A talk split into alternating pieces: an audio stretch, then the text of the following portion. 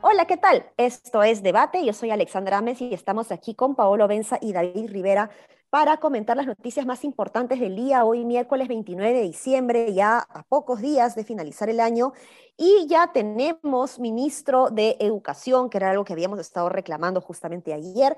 Y el día de ayer, justamente en la noche, juramentó eh, Rosendo Serna Román, quien antes ha sido ya, tiene experiencia en el sector, digamos, como director regional de educación. Eh, es una persona eh, que entiendo está es cercana al JP, ¿no? Está inscrita como militante y que además de alguna manera se ha mostrado en meses anteriores en contra de la reforma universitaria. También hay posturas em, eh, que genera mucha controversia respecto al retorno a clase, aunque en los últimos días se ha mostrado a favor del retorno en la presencialidad. Independientemente de si nos agrade o no este eh, ministro, creo que tenemos que evaluar la pertinencia de esta elección, tanto eh, desde el lado técnico como la postura política, cómo se reacomoda el, el, juego de ajedrez dentro del juego de poderes que existen al interior del propio Ejecutivo. ¿no? Por un lado, desde la parte técnica, los retos que tiene este eh, ministro son básicamente cuatro. ¿no? El primero, sin duda, el retorno a la presencialidad dentro de un marco de pandemia y en donde Omicron está creciendo, sobre todo para los no vacunados. ¿no?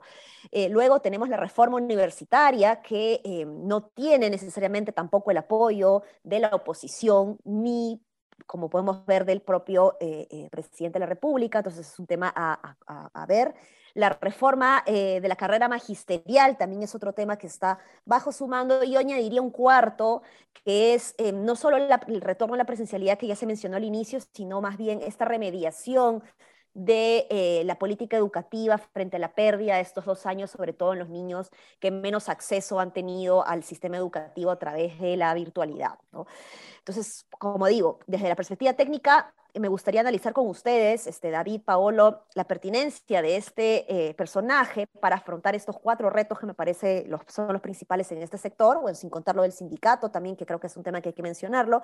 Y por el otro lado, el político, respecto al juego político, si es un ministro de la Premier, es un ministro de Cerrón, es un ministro de Castillo, de dónde viene, quién lo jala y cómo se reconfigura el poder a la interna del gabinete.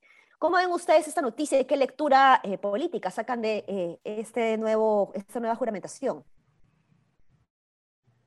Creo que lo que revela es que ha habido una negociación en la interna, entonces Castillo no ha podido poner eh, em, un ministro al estilo Gallardo, digamos, con sus posiciones sobre la reforma educativa, ni sobre la evaluación docente en, el sentido más radical intransigente que tenía Gallardo, este parece un ministro más, más en la línea de Cadillo en esos temas. Creo que Cadillo parecía a primera impresión, eso es una primera impresión, como alguien más, capacitado técnicamente, que es el punto que preguntabas. Pero en estos temas sensibles, con Castillo, de la reforma universitaria, la evaluación docente, ese ministro parece más alineado con la reforma universitaria y que considera que la evaluación docente requiere algunos cambios, ¿no? Pero no es que, no es que esté en contra del, eh, aparentemente del proceso de reforma. Y sobre el tema, y sobre ese tema en particular es interesante porque creo que revela que tal vez Mirta Vázquez no esté tan débil dentro del gabinete como se ha especulado en los últimos días, este, sino que más bien, aparentemente, está teniendo un margen de negociación en la interna todavía. Eh, eso. Eh, la, educación en el Perú está en una crisis brutal. Yo no sé si es que... Sí, coincido contigo, David. ¿eh? No es un ministro del perfil radical de Gallardo. Probablemente lo haga mejor que Gallardo. Pero no sé si termina siendo un consuelo menor. ¿no? Creo que creo que no va a, terminar dando la talla. Y que esté, y que haya estado afiliado a Juntos por el Perú, a mí me genera eh, un problema mayor, ¿no? Porque el Mincetur está copado por toda la gente de Roberto Sánchez y hace muchísimo tiempo, y realmente lo están usando como, como una agencia de empleos. Entonces, no sé si es que vaya a ocurrir lo mismo con el Minedo y en el caso del Minedo tienes el presupuesto eh, más grande de toda la administración pública, son casi 10 mil millones de soles y la mayoría de ese gasto es corriente, entonces tienes al PRONIET que no ejecuta nada, ¿no? Pero, en fin, a mí me genera mucha suspicacia de que sea un ministro que haya estado afiliado Juntos por el Perú, a menos que el, el tipo haya estado como salió a decir, ¿no? Voy a renunciar mañana a mi militancia porque eso es menor, yo no sé por qué he estado afiliado o algo similar, pero pero no lo termino de ver. Y respecto a la dinámica del gabinete, yo ya sí estoy convencido que hay un tema superior, ¿no? que es que el gabinete se va a reorganizar sí o sí desde la PCM por lo menos en dos meses, eh, digamos, sí o sí por lo menos en los próximos dos meses, hasta febrero. Yo sí veo un cambio de, de una reorganización completa del gabinete que probablemente mantenga al ministro de Educación, ojalá, pero que se va a reorganizar de todas maneras desde el PCM y probablemente algunos ministerios claves cuestionados o, desgastados, yo ya lo tengo bastante claro, ¿no? Esperemos que no, me, me, quiero equivocar porque ya les he dicho que Mirta Vázquez es lo mejor que le pasó al país, pero yo creo que va a ocurrir de todas maneras. Así que nada, eso. Pero cuando dices desde PCM es que Mirta Vázquez se queda y ella forma parte de la reorganización o que la sacan a ella. Que se va a ir. O sea, desde la PCM me refiero a que van a cambiar a todo, todos los ministros desgastados desde PCM, incluyendo PCM. Estoy convencido de eso. Bueno, eso es intuición. Eso es más intuición. Más pero intuición. Las fuentes confirman, pero es intuición. Dale, dale. Has agrandado tu, tu, tu, plazo, ¿no? Porque antes era fin de año, ahora son dos meses. O sea, digamos que inicios de febrero. Claro, muchos dicen fin de año, como dice Ale, ¿no? La mayor parte decía antes de fin de año va a pasar algo, va a pasar algo y en verdad, mucha que parece que no va a pasar nada, ¿no? Sí, pues. Sí, pues. Y, sobre eso, y sobre eso, este, sobre ese punto, este, eh, o sea, lo del ministro de Educación sí, es una, sí es una señal. Yo sí creo que, o sea, si Mirta Vázquez ha ganado esta, imaginemos que ha sido una pulseada. Pero es que eso es, eh, eso es imaginábamos, pues, ¿no? Sí, yo no creo que Castillo quería un ministro así, yo creo que, Castillo y Cerrón querían mm. a, la, a, la, rectora de la... Otra vez se me fue el nombre, caray. Este, ¿cómo se...? Ah, ya se me de, fue. La cantuta, de la cantuta. Este... Pero tampoco es un ministro... Entonces, claro, acá ha habido un proceso de negociación. Dale, dale. Claro, no, pero tampoco es un ministro que sea o sea, de la, absoluta satisfacción del otro lado, ¿no? O sea, como tú dices, creo que, ha habido, creo que ha habido una negociación ahí y eso es una buena señal, ¿no? Porque... Sí, yo creería lo mismo. Dale, dale. sí, o sea, yo, yo, digo que es una buena señal porque, claro, lo ideal sería pues que Mirta Vázquez decida y ponga a eh, gente eh, mucho más idónea que nosotros podamos considerar, pero dentro del contexto que existe, ¿no? Hay, hay, hay, limitaciones, ¿no? Hay cosas que no se pueden cambiar, que no se pueden controlar, y dentro de eso, creo que em, este ministro puede ser una muestra de que se ha dado este consenso, ¿no? Y por lo tanto puede ser una muestra que se pueden seguir dando más consensos al interior eh, de, las decisiones públicas, ¿no? Del resto de decisiones. Básicamente eso era la lectura que tengo. Ese, punto es importante porque, a ver, por unos chats que tengo ahí, de pronto la gente está esperando no sé qué, un, un milagro, que, pero un milagro ya que no es ni de octubre, no es un milagro eterno de que Castillo de pronto quiera un ministro de Educación que sea no sé quién. Eso no va a pasar, ¿no? O sea, está clarísimo que no va a pasar. O sea, si es que esto ha sido, una, ha sido una negociación, estamos en el mejor escenario posible hasta que dure este gobierno. Este, que, que, digamos, cuando comience el año veremos la información que sale de los casos que se conocen ahora, pero este, creo que más de eso, así realistamente no podemos, eh, digamos, esperar, ¿no? Salvo pues que, digamos, Fuerza Popular y Avanza País van y dicen pues a Castillo, mira Castillo, te quedas cinco años, pero quiero tal, tal, tal, tal. Claro. Y yo creo que Castillo en su pragmatismo hasta podría aceptar esa vaina, pero, pero está clarísimo que se lo quieren bajar independientemente de a quién ponga, ¿no? Sí, y un director regional, además de educación, me parece un, perfil interesante. Yo hubiera puesto a alguien de Moquegua o Tacna, que son las regiones que tienen los mejores indicadores en las evaluaciones censales de estudiantes, por ejemplo, ¿no? Pero me parece una, un perfil interesante, como digo.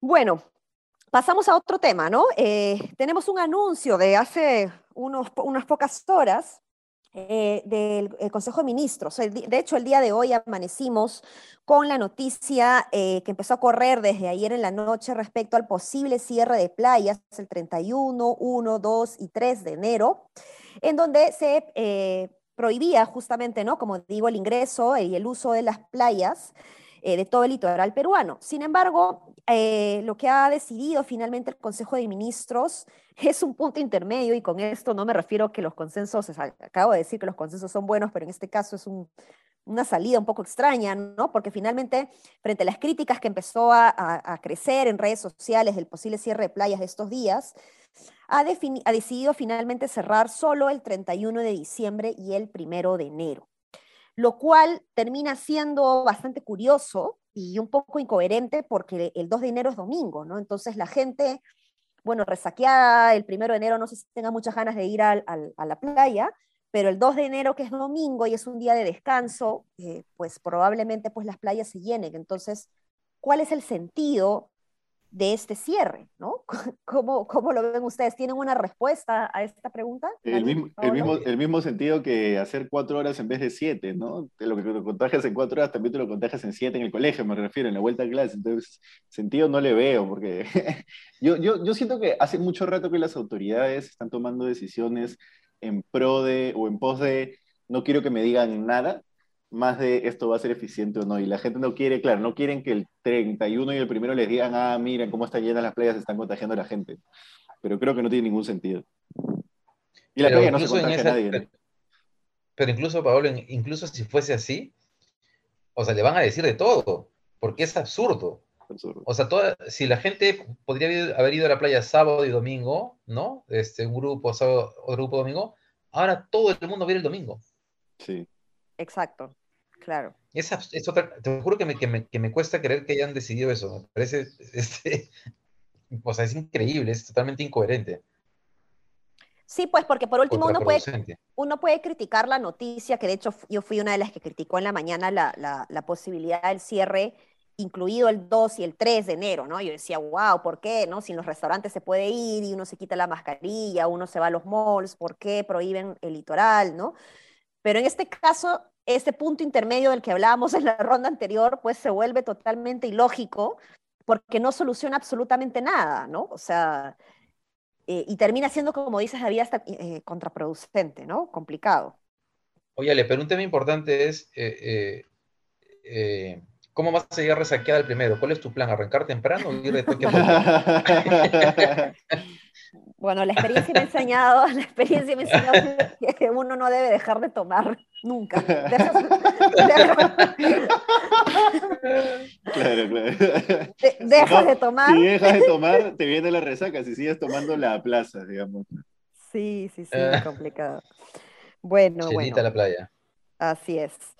Bueno, tenemos un último tema, me parece. Eh, ¿Qué más tenemos? Bueno, tenemos una nota de IDL, no sé si la han podido revisar, eh, respecto al entorno de los brujos y la política, que ha estado bien interesante. No sé si, si la quieren comentar un poquito. Eh, David, tú seguramente las... Paolo, a ti, a ti te encanta ese tema.